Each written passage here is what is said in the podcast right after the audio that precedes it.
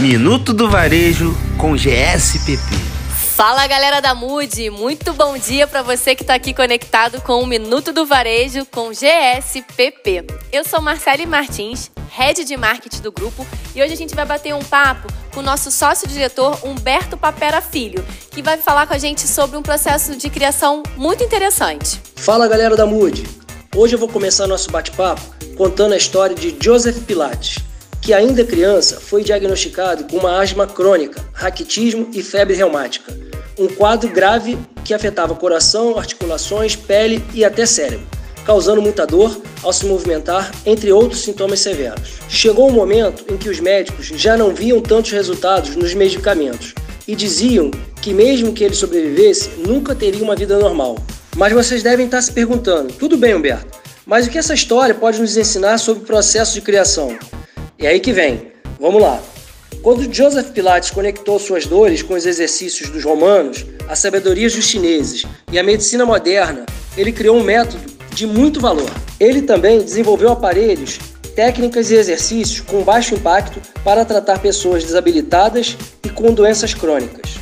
E hoje seu método é amplamente conhecido e recomendado por profissionais de saúde e comunidade médica e provavelmente você deve, deve haver algum estúdio perto da sua casa. Sua mãe, que era naturopata, e pai ginasta, cada um com sua maneira, foram lhe orientando aos poucos. E Pilates foi melhorando, e ainda na adolescência virou mergulhador e ginasta. Ele ficou obcecado pelos limites do corpo, o que fez com que estudasse profundamente anatomia, fisiologia e fundamentos da medicina oriental. Mais tarde, no exército, começou a treinar seus colegas com seu próprio método, com resultados que iam muito além do esperado. Depois se encantou pela dança e incorporou diferentes exercícios que resultaram em bailarinos mais fortes e rápidos, virando febre entre eles. E estar atento a tudo que acontece ao nosso redor é quase uma obrigação ao quem deseja criar algo revolucionário. Assim como o Uber, quando conectou o táxi com a internet, revolucionando hoje o meio de locomoção e até mesmo a necessidade de se ter um veículo particular.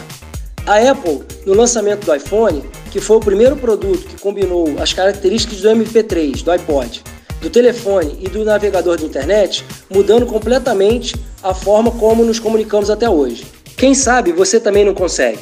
Enfim, acredito que já tenho entendido aonde eu quis chegar com essa história. Você pode criar e reinventar qualquer coisa. Basta combinar duas ideias para ter um novo produto. Por isso precisamos ter o máximo possível de experiências diferentes. Por hoje é só, pessoal. Obrigado e até a próxima. É isso aí, galera. Esse foi o Minuto do Varejo com GSPP, a empresa do mercado de franquias que mais cresce no Rio de Janeiro. Minuto do Varejo com GSPP.